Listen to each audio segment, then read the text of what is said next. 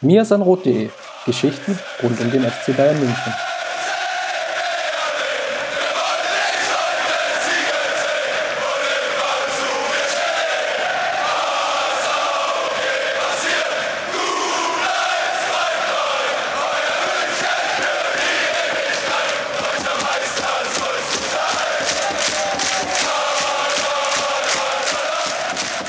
Ja, dann ähm, hallo und willkommen in Dreierrunde heute zum äh, Mir ist Not Podcast Nummer 17. Erst der standardmäßige Gruß an den äh, besten Sidekick der Welt in Berlin, den Chris. Servus Chris. Servus Jan. Und äh, neben mir heute ein neuer Gast, äh, nachdem wir ja bisher auch die Frauenquote nicht beachtet haben, nein Spaß, ähm, haben wir uns heute äh, die Jolle eingeladen. Äh, servus an dich. Servus, hallo. Und du musst natürlich jetzt über dich ergehen lassen eine ausführliche Vorstellungsrunde. Wir haben ungefähr eine halbe Stunde dafür eingeplant. äh, quasi, ähm, ah, wer bist du, was machst du, wer kennt man dich, ähm, warum sitzt du heute hier? Ähm, ich bin Jolle, mich kennt man eigentlich äh, nicht, außer vielleicht ähm, auf Twitter unter Jolinski. Ich bin, ähm, komme eigentlich aus Potsdam und bin vor zehn Jahren zum Studieren nach München gegangen und äh, also wohne jetzt schon sehr lange hier und mir gefällt es hier sehr gut. Und irgendwie so peu à peu habe ich halt nicht nur das Bundesland äh, lieben gelernt, sondern auch diesen Verein, den Roten der Stadt. Und ähm, äußere mich da ab und zu dazu und so kommt es, dass ich heute hier bin. Ich weiß jetzt auch nicht, ob ich mich dafür äh, schon hinreichend qualifiziert habe, aber so ist das erstmal. Wir haben keine harten Qualifikationskriterien. Ähm, ja, wir kennen uns ja auch, weil du dir witzigerweise äh, zwei Shirts hast machen lassen mit unserem Logo ähm, und wir uns sonst, glaube ich, auch beim letzten Amateurspiel nicht erkannt hätten. Beziehungsweise bist du sogar noch vorbeigerannt und auf einmal ähm, schrie der Tobi so, hey, da hat einer in den, äh, mir so ein Rotshirt an. Äh, Grüße an den Tobi Wege an dieser Stelle. Ähm, du wurdest quasi Bayern-Fan, nachdem du hergezogen bist oder war ja. das schon so eine unterschwellige... Nee, äh, also ich komme wirklich aus der absolut entgegengesetzten Richtung. Ich habe ähm, Menschen, die Fußball geschaut haben, total äh, verarscht eigentlich. Weil ich dachte, okay, was ist das hier für ein Sport? Da passiert nicht viel. Das geht gerne auch mal 0-0 äh, aus und so weiter. Also diese klassischen ähm, Klischees. Ich habe halt selber Basketball gespielt, wo halt viel mehr Action so in meinem Sinne irgendwie abgegangen ist und habe dann ähm, aber trotzdem irgendwie über Freunde immer mehr geschaut und das war dann ähm, also so eine, so eine Entwicklung über Jahre, dass ich einfach, äh, ich glaube, das ist so meine, äh, meine Soap oder so. Also so, wo man eigentlich erst am Anfang nicht versteht, warum man das überhaupt schaut. Immer mehr schaut, sich dadurch irgendwie mehr auskennt, äh, den Kontext langsam kennenlernt, auch auf dem Spielfeld natürlich, mehr und mehr sieht. Und äh, wenn man das ein paar Jahre verfolgt, dann ist das natürlich eine ganz, ganz andere Sache. Es ist natürlich spannend und dann stört mich das auch nicht, wenn es irgendwie ein Testspiel ist ähm, schaue ich mir auch gerne an. Dann sieht man mal andere Spieler, die man jetzt noch nicht so kennt und so weiter, wo mich halt äh, Freunde inzwischen auch einfach nur anschauen und sagen, okay, ist das die komplett Geistesgestörte? Warum tut sie sich das an, so ungefähr? Ist das ihr Ernst, okay. Wir haben uns ja letztens getroffen beim Spiel der Amateure gegen. Ja, also das mit dem äh, Logo, da habe ich natürlich artig um Erlaubnis gefragt. Also ich habe euch jetzt nicht einfach das Logo geklaut. Ja, wir bekommen es ja selbst äh, nicht so ganz auf die Reihe, ähm, beziehungsweise dauert das bestimmt noch, bis wir da irgendwie ähm, auch mal so Shirts äh, zum Eigengebrauch haben oder auch irgendwie jemand anderen mit anbieten können. Ähm, genau, wir waren bei den Amateuren äh, gegen den fast Europapokalteilnehmer Elatissen. Ähm, dein erstes Spiel bei den Amateuren, oder? Genau, ja. Also ich habe, ähm, ich war schon ein paar Mal halt äh, in dem Stadion, habe mir auch irgendwie schon Frauenspiele irgendwie angeschaut, äh, aber ich war noch nie beim Amateurspiel. Und weil du auch immer so eindringlich in den Podcasts äh, herumgeworben hast, dass das eigentlich eine schöne Sache ist, ähm, ja, ich wohne auch auf der Ecke. Ist eigentlich äh, shame on me, dass ich da vorher noch nicht war. Und ich fand es auch richtig, richtig gut. Ja. ja, wir haben ja äh, also endlich mal wieder gewonnen. Deswegen war das Gestern Ergebnis auch gut. Gestern schon wieder super. Jetzt sind wir bei 15 aus 10 Spielen, glaube ich, oder so. Die Quote äh, steigert sich hoffentlich du warst, wie gesagt, äh, bei den Amas das erste Mal. Du hast erst irgendwie da in diesem äh, stimmungswilligeren Block unten gestanden und bist dann zu uns später zu den etwas fauleren äh, nach oben gekommen. Ähm, genau. Die, ähm, also es war so, dass ich eigentlich Glück hatte, überhaupt das richtige Ticket gekauft zu haben. Ich war, mir war nicht klar, dass das blockabhängig ist. Also ich dachte, oh Gott, das ist jetzt hier halt so ein, so ein kleines Spielchen und ähm, da geht man halt rein und kann sich dann da frei bewegen. Aber glücklicherweise habe ich auch halt sozusagen für den Fanblock das richtige Ticket gekauft und habe mich dann da einfach so reingeschaut reingeschummelt. Also ich finde das, wenn man alleine äh, was macht, jetzt nicht in einer Gruppe, also zu zweit fängt man schon an, sich so abzusprechen, ja, wo gehen wir denn hin und so. Aber ich bin dann halt einfach, äh, habe mich da so reingemogelt, mich einfach, da waren auf der einen äh, Reihe noch genau zwei Plätze frei, dann habe ich mich so reingeschummelt und dann hat jemand quasi von außen noch die Reihe zugemacht und schon war ich äh, voll integriert und habe dann versucht, alles mitzugrölen und zu klatschen, was, äh, was jetzt nicht gerade von Stolz und Schweiß und Blut irgendwie gehandelt hat, habe ich auch äh, brav mitgemacht, um da nicht abzufallen quasi. Und jetzt weißt du, dass du ähm, Tickets äh, gegen gerade immer kaufen musst äh, und es günstiger bekommst, wenn du deinen Mitgliedsausweis dabei hast, ähm, falls du Mitglied bist? Bin ich nicht. Äh, okay, ja, dann vielleicht irgendwann äh, mal schauen. Was sagst du so zum Spiel? Ich meine, äh, wir haben gerade so ein Vorgespräch schon, dass es halt irgendwie, wenn es dein erstes Spiel war, so die Eindrücke generell, glaube ich, eher das Spannendere sind. Ähm, ja, also ich fand es äh, ich fand's eigentlich ziemlich flottes Spielchen. Es ist auch schon wieder eine Woche her. Ich weiß alles nicht mehr ja. so genau, aber ähm, ich fand, dass es eigentlich gut aussah. Denn ich bin es eigentlich gewohnt, dass dann live, halt, wenn man nicht diese Nahaufnahmen hat, dass es dann eben doch häufig auch im Profifußball eher unspektakulär aussieht. Also, ähm, weil das halt nicht alles so äh, playmäßig aufgezogen ist. Und ähm, fand aber, dass sie halt irgendwie äh, ganz flott kombiniert haben. Ansonsten musste ich mich echt hart darauf konzentrieren, diese äh, Fangesänge anständig mit hinzubekommen. Also ich weiß gar nicht. Aber die zwei Tore waren natürlich richtig, richtig gut. Also gut, ja. ähm, äh, wie er den einen, einmal den, den äh, Torhüter so ins Leere laufen lässt und dann so schlänzt. Das war, glaube ich, das 2-0. Ja.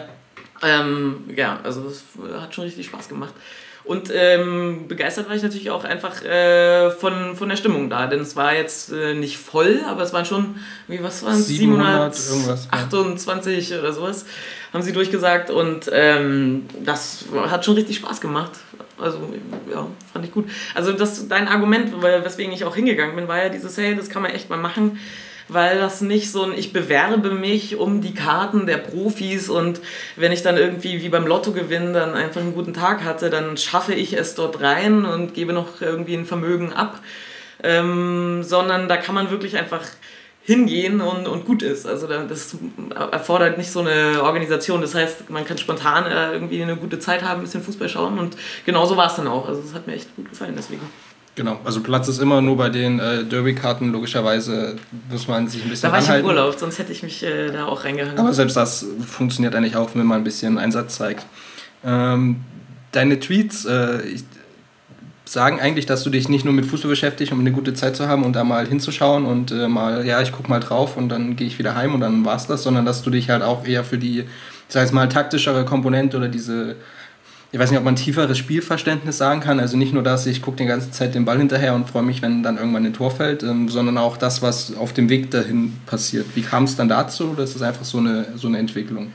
Ähm, also ich bin nicht damit gesegnet, von alleine ein wahnsinnig ähm, tiefes Spielverständnis zu haben, sondern, Wer ist das schon? sondern das kommt natürlich irgendwie so mit der Zeit, dass man ein paar, auf ein paar mehr Sachen achtet und ähm, ich habe mich halt äh, dann für den Fußball einfach interessiert. Und für mich ist das so, ähm, wenn ich weiß, dahinter gibt es einfach noch Taktiken. Also wie gesagt, ich habe auch Basketball gespielt, da weiß man, es gibt ein paar Spielzüge und da gibt es einfach äh, also so gruppentaktische Sachen, wo es eben nicht darum geht, was macht der eine Typ, der halt so wahnsinnig begnadet am Ball ist und was hat der jetzt für eine Idee, dass, sondern dass man da eben als Gruppe irgendwie ganz andere Möglichkeiten hat. Und wenn ich ein Spiel schaue, dann versuche ich natürlich irgendwie das zu entschlüsseln. Es ist so, ähm, mich nicht dafür zu interessieren, wer für mich irgendwie fast so äh, wie total blauäugig irgendwie durch die Gegend zu gehen und, und zu sagen, oh Mensch, heute hatten sie aber ähm, irgendwie einen schlechten Tag oder der, der, sie waren nicht motiviert oder sowas. Also allein also so äh, vom, vom selber Ballsport betreiben, weiß man ja irgendwie, wenn man hinten liegt, wie machen wir es, wie kommen wir zurück, was können wir machen und dann, dann sagt der Coach irgendwie, nee, wir, wir pressen jetzt irgendwie über das ganze Feld statt nur über das Halbfeld. Also einfach, weil dass man weiß, da gibt es so Optionen und für mich, äh, mich nicht dafür zu interessieren, das ist für mich einfach spannend. So, was machen sie denn? Also, was hat er sich ausgedacht? Äh, wie reagiert der Gegner? Das, das sehe ich alles auch nicht. Also, ich bin halt das Gegenteil von so einer Spielverlagerungs-Taktikanalyse, ähm, also meilenweit entfernt. Aber ähm, je mehr man schaut, desto mehr geht einem es ja auch total auf den Zeiger, wenn man dann so also ich habe ganz viel in so widrigen Kaschemmeln Fußball geschaut. Oft das einzige Mädel, was jetzt nicht gerade am Spielautomaten irgendwie hängt, also schon immer ein Raunen, wenn, wenn man da so reingeht. Und dann geht's halt los und dann sind es die ganzen 60er, also wie gesagt, ich wohne in Giesing, die dann schimpfen, ja, die Roten und, und wenn man dann irgendwie was sagt, dann also einfach mal, also dann, dann, dann gehen die da halt voll ab, äh, rannten da die Leute nieder, wo ich mir denke, mein Gott, da, da kann der Einzelne jetzt überhaupt nichts dafür. Wahrscheinlich war das sogar eine Anweisung des, des Trainers und schau doch mal, dass er gar nicht in die Position kommen konnte, den Ball anständig mitzukriegen ja. oder sowas. Und das ist ich finde, man hat dann einfach mehr vom Spiel, also wenn man sich dafür interessiert, wie sie es aufziehen. Also ich habe es noch nicht entschlüsselt, aber äh, umso mehr schaue ich halt. Ich glaube, das ist ja das Spannende, dass man es nicht äh, einfach entschlüsselt hat, aber auf jeden Fall das Interesse sollte, glaube also ich finde es auch gut, wenn das Interesse über das äh, Stammtisch-Talk hinausgeht, ja. ähm, dass man halt da wirklich äh, auch was mitnimmt und äh, was tut an der Stelle. Schalten wir mal ins Hauptstadtstudio. Ich glaube, äh, der Chris ist auch noch da. Chris, was wollen wir heute noch alles äh, außer der Vorstellungsrunde so ein bisschen andiskutieren, ausdiskutieren oder besprechen? Ich würde sagen, wir könnten mal ein bisschen einen Blick werfen darauf, wie die aktuelle Saison verlaufen ist. Wir hatten ja jetzt ja, vier Pflichtspiele. Ich zähle, oh, jetzt wird es schwierig, eine Niederlage auf jeden Fall gegen Dortmund, zwei Siege und ein Unentschieden. Also ja, mehr oder weniger halbwegs durchwachsener Start. Ich glaube auch ein bisschen nicht ganz unüberraschend. Und würde dann vielleicht nochmal einen Blick werfen auf unseren Potenzial oder unseren größten Neuzugang vielleicht in der, ja, zumindest laufenden Saison mit Alonso und würde einfach mal besprechen wollen, oder würde einfach mal raushören wollen, wie ihr so den Transfer seht, weil ich habe, glaube ich, so ein relativ breites Spann, äh, Bandspektrum vernommen, oh Gott, ähm, angefangen von, oh Gott, was wollen wir denn mit dem, bis hin zu einer der größten Transfers der letzten fünf Jahre. Und deswegen, die zwei Themen wollen wir auf jeden Fall heute noch abhandeln. Womit möchtest du denn starten?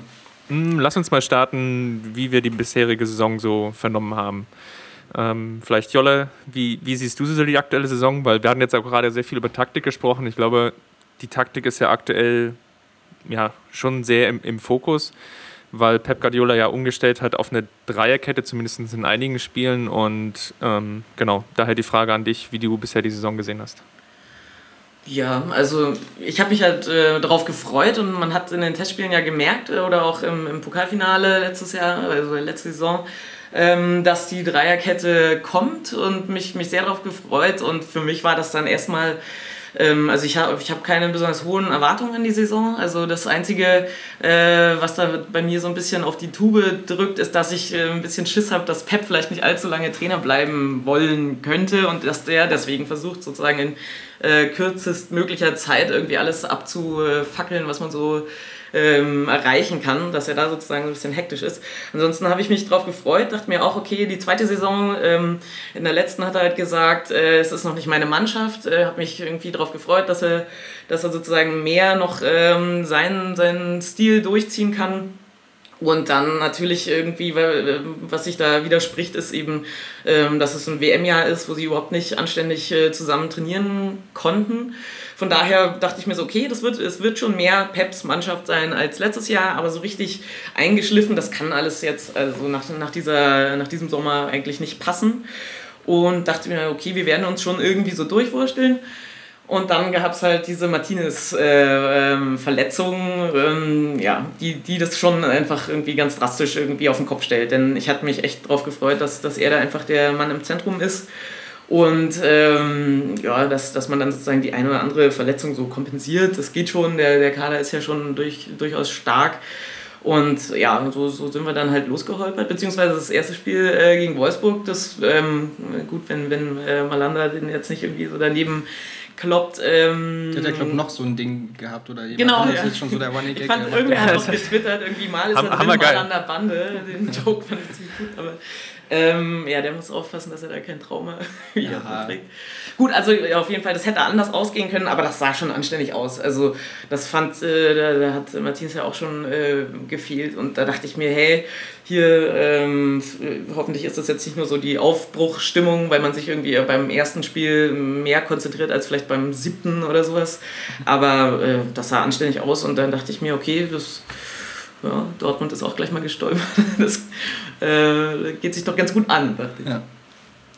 Aber hast du auch so ein konditionelles Defizit gesehen? Weil gerade so im ersten Spiel ist mir schon, schon stark aufgefallen, dass so ab der 60. Minute die Luft so ein bisschen dünn wurde. Also da hat Wolfsburg ja relativ stark auch die Oberhand gewonnen und hatte ja auch eine, ja, doch eine Vielzahl an hochkarätigen Möglichkeiten. Ja, ich habe den Laktatwert jetzt nicht gemessen. Also ich, ähm, ich fand auch, dass da einen Bruch gab. Ich weiß noch nicht, ob. Ich weiß nicht, woran es lag. Ähm, kann schon sein. Ich hoffe ja immer so, dass, dass sie wenigstens bei der Vorbereitung noch so hartnäckig hergenommen wurden, dass sie deswegen noch so ein bisschen äh, straucheln, dass es sozusagen noch so Nachwehen mhm. sind, weil du das ja nicht hinkriegst, so punktgenau ab Spiel 1 sind wir dann topfit und vorher war alles noch dicke Maloche irgendwie. Aber ähm, das weiß ich nicht, ob man das jetzt wirklich konditionell sagen kann. Also du bist der Lang Langläufer, ich weiß nicht ich fand einfach nur, dass sie, dass sie sich dann, dass sie halt abgebaut haben. Aber ob das, ob sie nicht mehr konnten, das weiß ich nicht. Ja, vielleicht lag es auch so ein bisschen an meinem subjektiven Eindruck, der sich dann noch so über das Schalke-Spiel so ein bisschen hinaus verstärkt hatte, weil da war es ja auch so, dass wir so 25, 30 sehr, sehr gute Minuten gesehen haben ja. und und dann ist es eigentlich immer schlechter geworden. Und auch spieltaktisch gesehen beim, beim Schalke-Spiel, so die letzten 20 Minuten, die waren dann schon sehr eindimensional, weil es dann immer mehr oder weniger über eine Seite lief, über die, die linke Angriffsseite meistens, weil irgendwie Lahm so ein bisschen den Eindruck erweckt hat, okay, er kann jetzt nicht mal alle Wege mitgehen. Und da dachte ich schon so, hm, das sieht noch nicht ganz optimal aus. Da so, sind noch so leichte konditionelle Defizite da. Ich dachte, vielleicht macht Schalke auch einfach gut. Also die haben ja auch äh, äh, Grund. Jetzt habe ich groß angekündigt, dass ich auf Taktik achte und jetzt äh, rede ich dann immer nur über so Motivationskram. Aber ich habe schon das Gefühl, dass Schalke in der Halbzeit wirklich gesagt hat, das lassen wir nicht mit uns äh, machen, sonst haben wir hier irgendwie das Polen offen und ähm, dass die dann wirklich äh, einfach gesagt haben, okay, wenn es jetzt spielerisch nicht läuft, dann, dann zerstückeln wir eben den Spielfluss Bayerns und gehen da halt einfach, also äh, die Draxler Fouls sind jetzt sozusagen äh, stellvertretend, äh, dafür gehen einfach volle Kanne drauf. Und, und Bayern, ja, vielleicht waren sie so ein bisschen verwöhnt und naja, das läuft ja dann schon, das kriegen wir schon irgendwie noch hin oder einen machen wir schon noch rein und ähm, haben sich dem, finde ich, nicht anständig entgegengestellt. Also sie haben diesen Kampf nicht angenommen, finde ich. Aber ähm, ja, das ist, was weiß ich, was man da hätte reincoachen können, um das noch zu machen. Ich glaube, ich fand auch, also ähm, ist immer so die Diskussion, ja, ich glaube, Lahm hat es gesagt, so nach dem Motto, ja, wir haben halt Luft für 70 Minuten oder 60 und dann ist es halt vorbei. Ich finde das halt auch irgendwie, ja, das ist halt cool für die Medien, dann können sie schreiben, Bayern sind nicht fit. Aber ich glaube auch, dass es einen, also gegen Schalke vor allem ein Problem da war, weil man sich nicht entgegengestellt hat, weil man dann irgendwie dachte, ja, okay, das läuft jetzt schon so, ähm, man hat ja Chancen gehabt, da auch einen höheren Spielstand äh, zu erzielen und dann wäre das Ding auch eigentlich durch gewesen, meiner Meinung nach.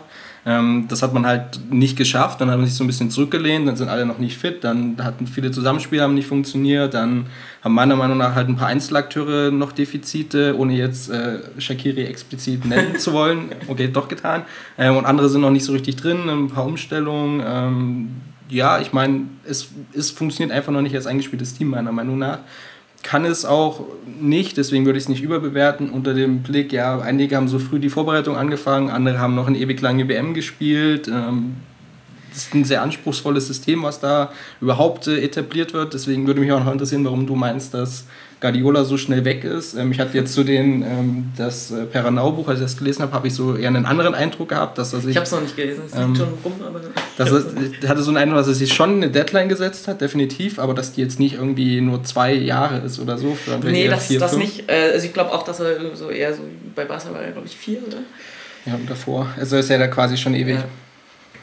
Ja, also ähm, ich, ich habe nicht das Gefühl, dass er jetzt am Ende der Saison irgendwie äh, Tschüss sagt, aber ich habe eben nicht das Gefühl, also eigentlich könnte man ja sagen, das ist eigentlich eine, eine Traumkombination, gute Mannschaft, ein Verein, der super strukturiert ist, er kann eigentlich nach Belieben also seine Wünsche erfüllt bekommen und er ist halt also der absolute Meister. Und ähm, das passt eigentlich gut zusammen, aber äh, bei Wasser wurde sie ihm ja dann auch zu viel irgendwo. Und ich kann mir zum Beispiel gut vorstellen, dass er da auch wieder zurückgeht. Ja, aber gut, das ist jetzt absolute... Ähm, äh, Kaffeesatzleserei irgendwie. Ähm, irgendwas anderes wollte ich noch. Ich weiß auch nicht. Egal. Ach so, ja, ein, äh, ich fand, habe mich äh, bei dem Spiel so ein bisschen erinnert fühl, gefühlt an ein Spiel von paar Jahren gegen Köln. Da hat man irgendwie, ich glaube, von unter von schon 2-0 geführt hm. Und hat halt nicht damit gerechnet, dass, dass die einem was können. So. Und dann hat man sich so einlullen lassen und glaube ich sogar noch verloren. Also, oder ist ja, entweder ist 2 ja. ausgegangen oder man hat sogar noch verloren so und das ähm, ich hatte das Gefühl, dass vor lauter, das ist ja ein WM-Jahr, wir hatten eine schlechte Vorbereitung, wir mussten in die USA reisen, viele Spieler sind noch nicht wieder da, sind spät in die Vorbereitung eingestiegen, wir haben mit vielen jungen Spielern aufgefüllt. Das kann ja alles noch nicht klappen, Verletzte gibt es auch ähm, ich hatte das Gefühl, da ruhen die sich drauf aus irgendwie. Also äh, ich kann auch nicht in die reingucken und sagen, ja, so war's, aber das Gefühl, diesen Eindruck habe ich einfach bekommen. Die haben sich schon vorher so schwach geredet, dass sie das also auch nicht so mit vollem Einsatz dann sagen, nee, das passiert uns jetzt nicht. Wir stellen uns da dagegen, sind so, naja, mal, dann, huch, ja, da habe ich jetzt nicht mitgerechnet, ja, hm, was machen wir jetzt?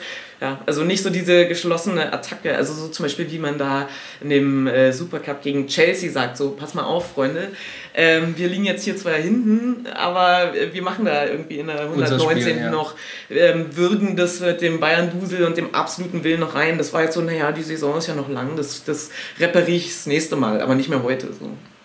Ja, du, du hast völlig recht. Das Köln-Spiel ist das letzte Spiel, was der FC Bayern nach einer Führung verloren hat. Aktuell oh ist die Serie, glaube ich, 98, 98 oder 99 Spiele hergenommen. Köln hat noch, damals noch 3-2 gewonnen nach 2-0 Pausenführung von Bayern. Ja. Tore waren, glaube ich, Podolski 1 und Novakovic haben, glaube ich, hatte einen Doppelpack. Aber da müsste ich nochmal nachgucken. Ich glaube, da müsste ich auch nochmal nachgucken. Kaum ist der FC zurück, geht der Schrecken wieder durch die Bundesliga. Äh, so sieht's aus. Ja, du hast ja die Verletzung schon angesprochen. Hey, glaubst du, es hätte den Alonso-Transfer nicht gegeben oder hätte es ihn gegeben, wäre Martinez, hätte, hätte er sich nicht verletzt? So umgefragt mal? Ja, also glaube ich ganz klar. Dass das, also ich weiß ja nicht so richtig, wo der herkommt. Also irgendwo muss ja dann mal spielerseits oder agentenseits ein Interesse bekundet worden sein. Ich weiß jetzt nicht, ob man da erst den Mund aufgemacht hat, nachdem die Verletzung eingetreten ist. Ich weiß nicht, wie der eingefädelt wurde. Also ich frage mich wirklich, äh, wo der plötzlich herkommt sozusagen. Und äh, denke, dass man damit äh, den Ausfall von diesem defensiven Spieler... Ähm, kompensieren möchte und da einfach sozusagen, also Schweinsteiger hat ja auch, ähm, ist nicht voll da, äh, Thiago auch nicht, äh, großes weg und äh, Martinez äh, eben verletzt und dann fehlt ja da irgendwie einfach was, aber ich, äh, also für mich war das eigentlich ganz klar, erst hat man halt noch den äh, Benatia geholt und dachte ich, damit hätten wir es jetzt eigentlich äh, geschafft und die Geschichte wäre irgendwie rum ums Eck und dann äh, kommt der da irgendwie aus der Wundertüte. Ähm, weiß nicht genau, wann sich das eingefädelt hat, aber steht für mich auf jeden Fall in dem Zusammenhang zu der Verletzung. Jan, wie siehst du es? Ziemlich ähnlich. Ähm, ich fand halt ganz, ganz spannend. Ich glaube, Reschke hieß es ja, ich weiß gar nicht, wegen wem er in Madrid äh, sein sollte. Ähm, um Kedira, da quasi. Okay ähm, da quasi irgendwie so einzufädeln und dann kommt irgendwie jetzt äh, der Alonso daher. Ähm, ich fand. so auf den Gang getroffen. Hui. Noch ein Sechser. Ah, du bist auch Sechser. Wie schaut's aus? Wir haben gerade äh, Bedarf. Nein. Ähm, ich glaube, dass, also ich würde dem FC Bayern generell zutrauen, dass er solche Spieler in dem Alter mit diesen Vertragssituationen generell auf dem Schirm hat. Ohne da jetzt in irgendeiner Form näher in konkrete Gespräche zu gehen, sondern nur so ja, das in einem Umfeld, wenn XY passiert. Ähm, so weit Vorausplanung würde ich A dem Verein und B jetzt auch dann dem äh, Samar Reschke du zutrauen, beziehungsweise noch mehr, dass da ähm, vor allen Dingen der Reschke den Blick drauf hat, ähm, weil er dann, glaube ich, auch so die aktivere Person ist in der Kontaktaufnahme und dergleichen. Von daher glaube ich schon, ähm, es war eine Lösung aufgrund der Verletzung, aber man konnte sie wegen guter Vorbereitung relativ schnell einfädeln. Das würde ich dem Verein einfach zutrauen ähm, und hoffe eigentlich auch, dass es so ist. Ich fand den Transfer von äh, Alonso sehr, sehr gut, ähm, weil er ein Spieler ist, der schon ein paar Lenze auf dem Buckel hat. Ähm, ich bin ja großer Freund diverser äh, junger Spieler, also so einen so eine Pierre, so einen Gaudino jetzt auch, der sich ziemlich ins Rampenlicht eigentlich gespielt hat und vor allen Dingen auch geglänzt hat mit ja, Leistungen, die man seinem Alter und ihm eigentlich mit seiner Erfahrung, die er bisher machen konnte, eigentlich nicht zuordnen konnte im Vorfeld. Ähm, und das sind aber Jungs, die irgendwie noch jemanden brauchen, dem sie sich so ein bisschen hochziehen können, von dem sie lernen können. Und die sind halt so in, ja, lass es ein, zwei, vielleicht gar drei Spielzeiten so weit, dann auf diesem Niveau einzusteigen und dieses Niveau zu übernehmen. Und wenn du halt jetzt einen hast wie Alonso, der halt sofort helfen kann, ähm, hat man ja gesehen. Ich fand jetzt nicht, dass er irgendwie so der große Dirigent da hinten drin war, aber er hat halt seine Leistung wunderbar abgerufen, wie man es halt erwarten konnte und mit seiner Qualität, die er einfach mitbringt. Mm, aber der spielt halt irgendwie keine fünf, sechs Jahre mehr, sondern wird halt, ich glaube, zwei Jahre oder ein Jahr, wie auch immer, dann wird man darüber diskutieren und dann wird er auch sagen, okay, das war's jetzt. Und dann hat man eben die jungen Spieler im Hintergrund stehen, die nachrücken können, die ja in dieser Übergangszeit äh, gelernt haben. Ich meine, wir haben ja beim FC Bayern noch einen Umbruch eigentlich vor. Ich glaube, der, der Steffen hat jetzt äh, was geschrieben, wo man quasi so die eine Generation verabschiedet, aber das, ich sehe so einzeln, das ist eher positionsbasiert auch und da haben wir halt auf dieser zentralen Mittelfeldposition auch wenn Heuberg jetzt halt primär über rechts gespielt hat, ähm, dann das Problem irgendwann und bis dahin hat man Alonso ähm, als Vorgänger, als jemand, der wahrscheinlich auch nicht irgendwie 50, 60 Spiele machen wird und halt die Jungen im Hintergrund, die dann nachrücken können. Ja, es ist auf jeden Fall eine, eine luxuriöse äh, Situation, wenn man das so, ähm, äh, so irgendwie äh, lösen kann, das Problem, aber also ich bin, ich bin ja nicht der größte Freund von dem, äh, von dem Wechsel, wie man vielleicht so ein bisschen raushört. Also ich, ich muss dir da in allen Punkten recht geben. Ich glaube natürlich, dass, dass Alonso sofort helfen kann und ähm, einfach äh, ein großer Spieler ist, an dem man, ähm, also der mit einem guten Beispiel vorangeht, an dem man sich viel abschauen kann als junger Spieler. Aber ähm, ich fand, das war so ein bisschen ad hoc, so mit der Fliegenklatsche kurz aufs Insekt geklatscht. Einfach so, oh, Problem, nein, nehmen wir den. So, war für mich so ein bisschen hektisch. Äh, das ist irgendwie. Ähm, ich finde halt, dass bei, bei jungen Spielern müssen die vor allem spielen. Das ist ja genau der Grund, warum man dann äh, Julian Green an den HSV verleiht oder, oder damals halt den Lahm an, an Stuttgart irgendwie. Das, das bringt natürlich was. Und jetzt haben die sich da durch die Vorbereitung geackert. Mir geht es ja jetzt gar nicht so um Gaudino. Für den also kommt das natürlich viel zu früh. Aber äh, so, eine, so eine Rode und ein Heuberg, da habe ich schon gedacht, okay, ähm, die lernen jetzt nicht nur im Training, äh, sondern halt gerade, wenn, wenn sie so ein paar Schlachten schlagen müssen, bei denen es halt auch um was geht. Also wenn es drei Punkte in der Liga sind. Und dann da sozusagen einfach die Luxuslösung, den so nach der Vorbereitung ähm, so vor die Nase zu setzen, ähm, ja, äh, weiß nicht. Also ich weiß auch, man, man darf das nicht mit dem Groß aufrechnen, aber ähm, irgendwie kommt es dann trotzdem immer hoch. So, ja, irgendwie äh, für, für den Rentner haben sie dann äh, das Geld irgendwie auf der Bank und äh, für den, den Hoffnungsträger für die Zukunft irgendwie nicht das stößt mir da so ein bisschen auf. Aber ich bin, mir geht's ja, äh, Chris hat es ja, glaube ich, gesagt, dass er irgendwie so eine Wandlung durchgenommen hat. Also meine erste Reaktion war erst so, äh, warum, warum müssen wir jetzt andere, andere Leute ähm, oder andere Vereine ähm, honorige Rentner irgendwie bei uns bespaßen? Denn ich finde eben so, so ein Dante-Transfer oder so äh, oder, oder auch ein Mandzukic oder so, die, die sich dann so für den Verein äh, einfach ähm, die Seele aus dem Leib laufen und kämpfen und, und für die der FC Bayern einfach die Chance des Lebens ist. Das ist irgendwie was anderes, als wenn man sagt, naja, das ist jetzt für so einen Alonso auch noch ganz nett. So, wo sollte der denn hingehen von Madrid? Na gut, also ein Raúl ist auch zu Schalke gegangen, äh, verwunderlicherweise, aber ähm, das ist für den jetzt irgendwie, das ist ganz gut. Also inzwischen bin ich schon wieder, äh, denke mir, ja, vielleicht will der wirklich so der, der Spieler sein, der äh, die Champions League mit einem dritten Verein gewinnt oder so. Also ich hoffe sehr, dass er sich äh, reinhaut dass er ein klasse Spieler ist, ist irgendwie äh, völlig unbestritten. Ich glaube, das steht außer Frage, die Qualität, die er mitbringt. Ähm, jetzt haben wir die ganze Zeit gequatscht. Chris, äh, großer Alonso-Fan inzwischen, wegen dem Bart. Nicht nur wegen dem Bart.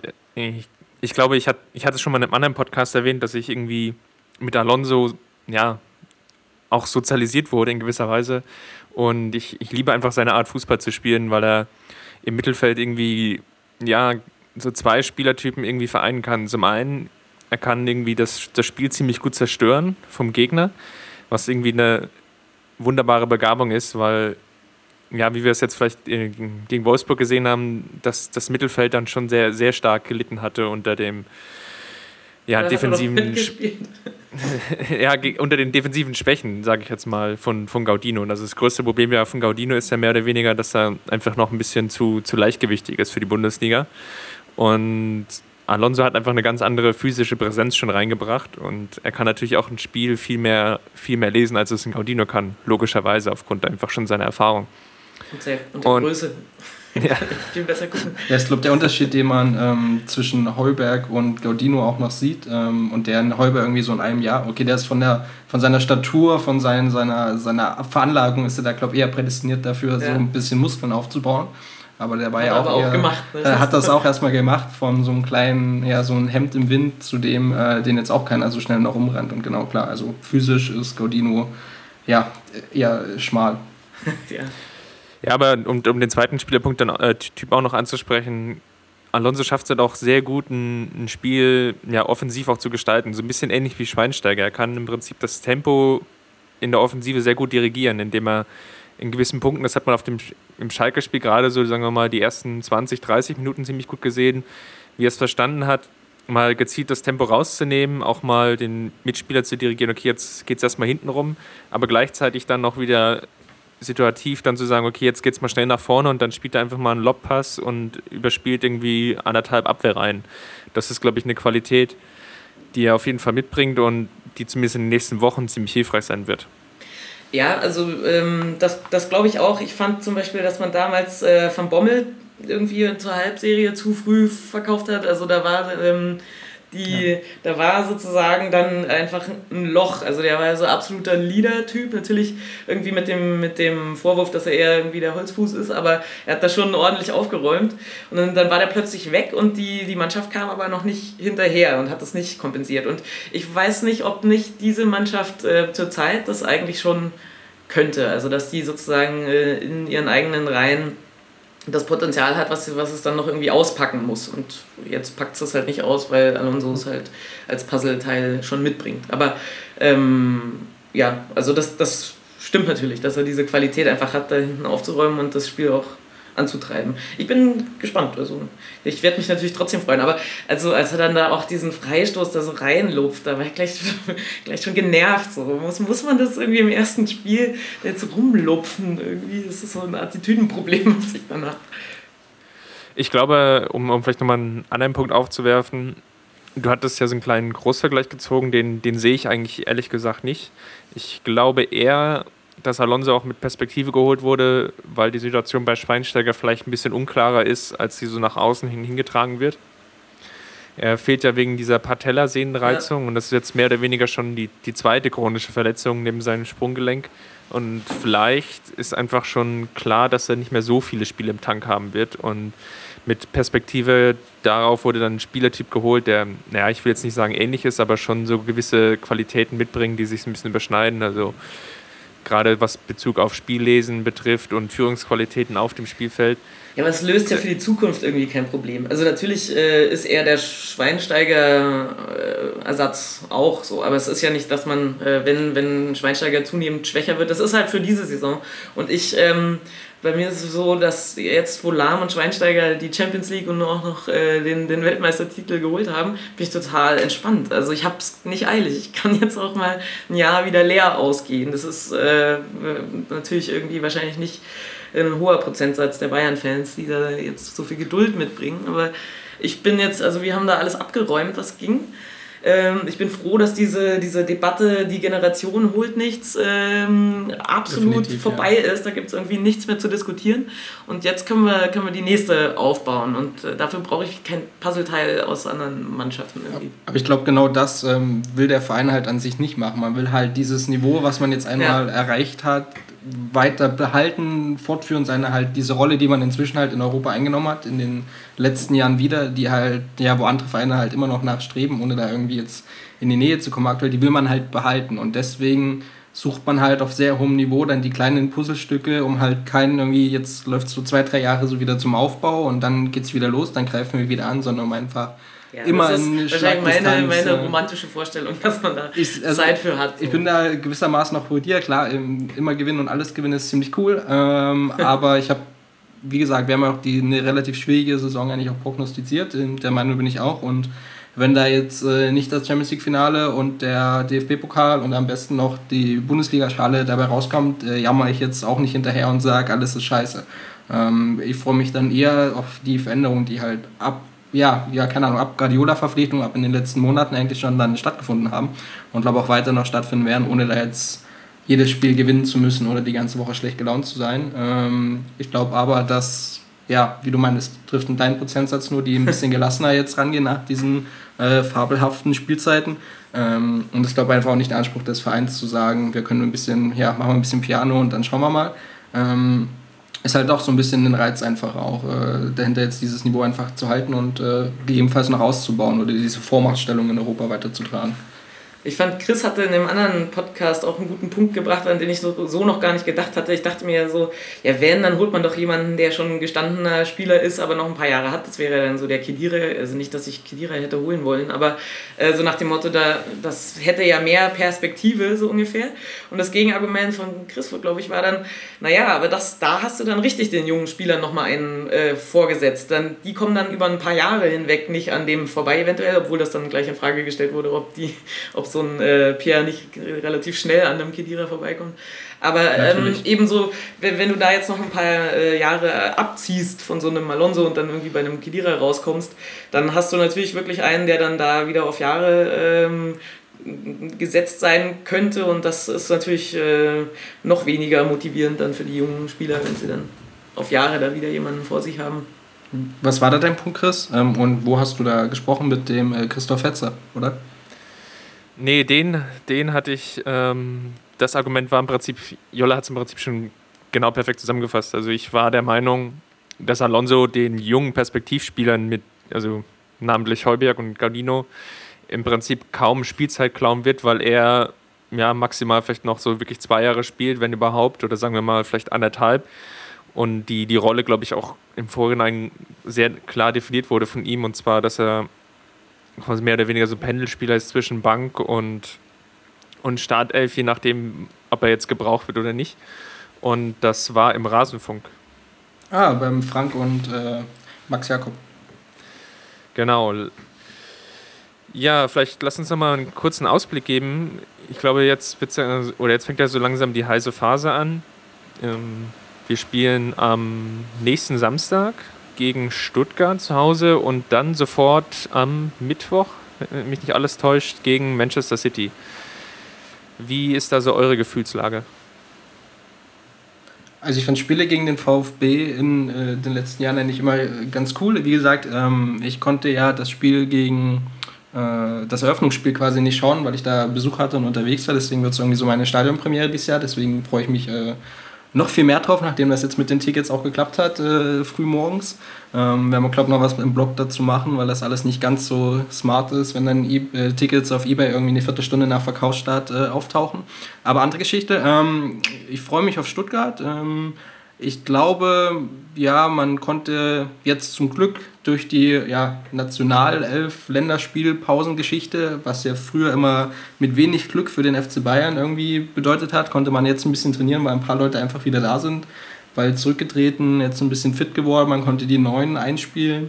Ähm, ich glaube, das hat hoffentlich gefruchtet, ähm, was man da jetzt eigentlich machen konnte in der Woche. Gegen Stuttgart sehe ich eigentlich, ja, ähm, das läuft, würde ich mal so zusammenfassen. Ähm, Im Europapokal, ich kann es absolut nicht einschätzen, vor allem wenn man halt ähm, jetzt festgestellt hat oder gesehen hat, dass man das Niveau einfach noch nicht über 90 Minuten halten kann und man dann, dann halt gleich eigentlich voll einsteigt und da geht es halt um jedes Spiel und da reichen halt 20, 30 gute Minuten ebenso wenig wie wenn nach 70 irgendwie die Luft raus ist. War das Man City letztes Jahr, wo sie so überragend waren? Ja. Im, Im Hinspiel, ja, Im genau. Hinspiel, das, ja, also ja im, im, Rückspiel auch, aber da waren es leider nur neun Minuten. Stimmt. Ähm, ja, soll ich dazu auch was sagen? Ja, äh, ähm, Stuttgart.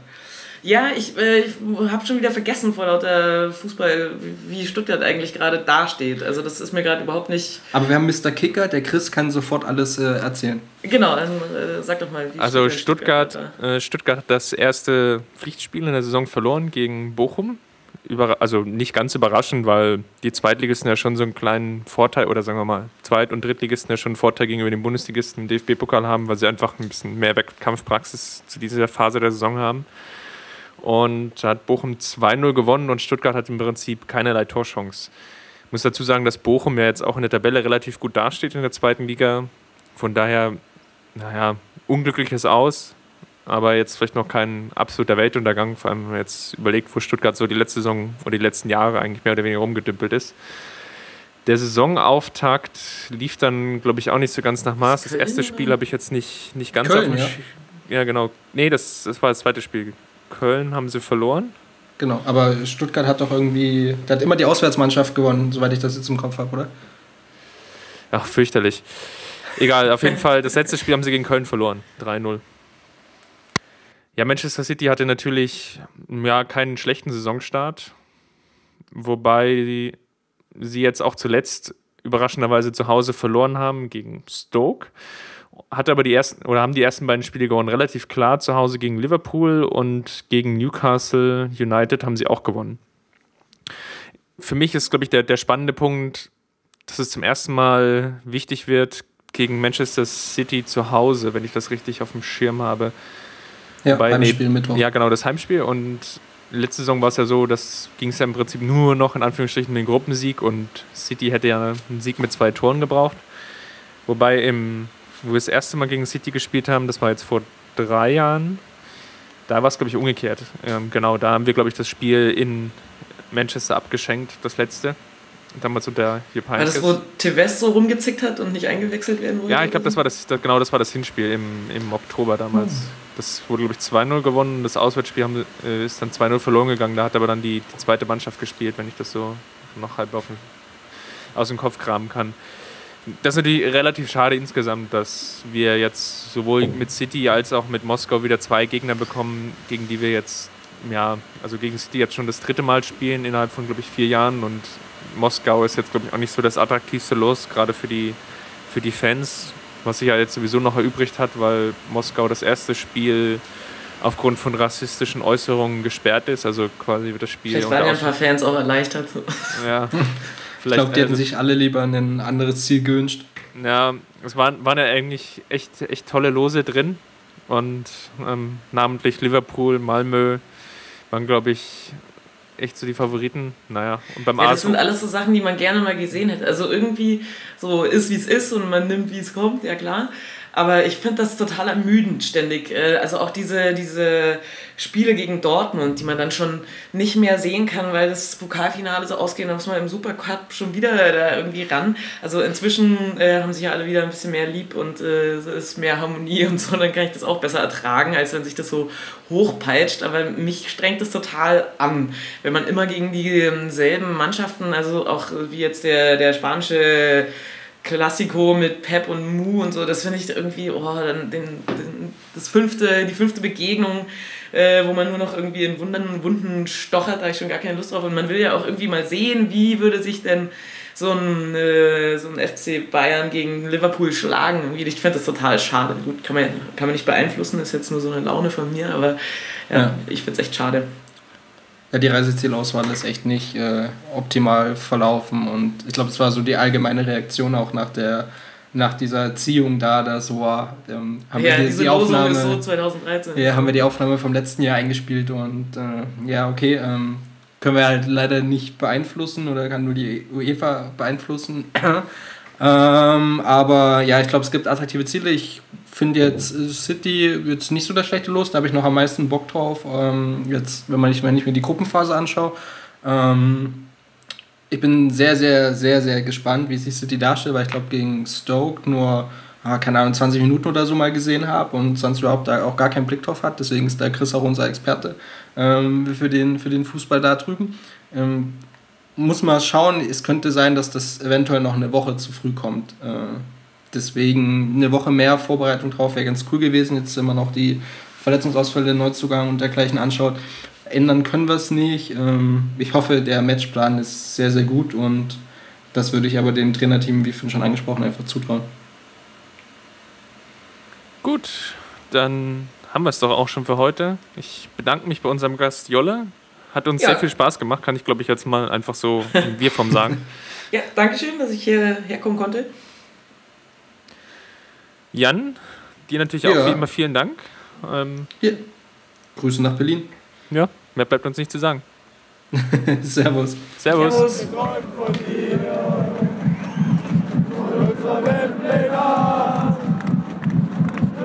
Kampf gewonnen, den Thron erklommen, der Haien hat's gemacht. Ich hab geträumt von dir, von unserer Weltpläne.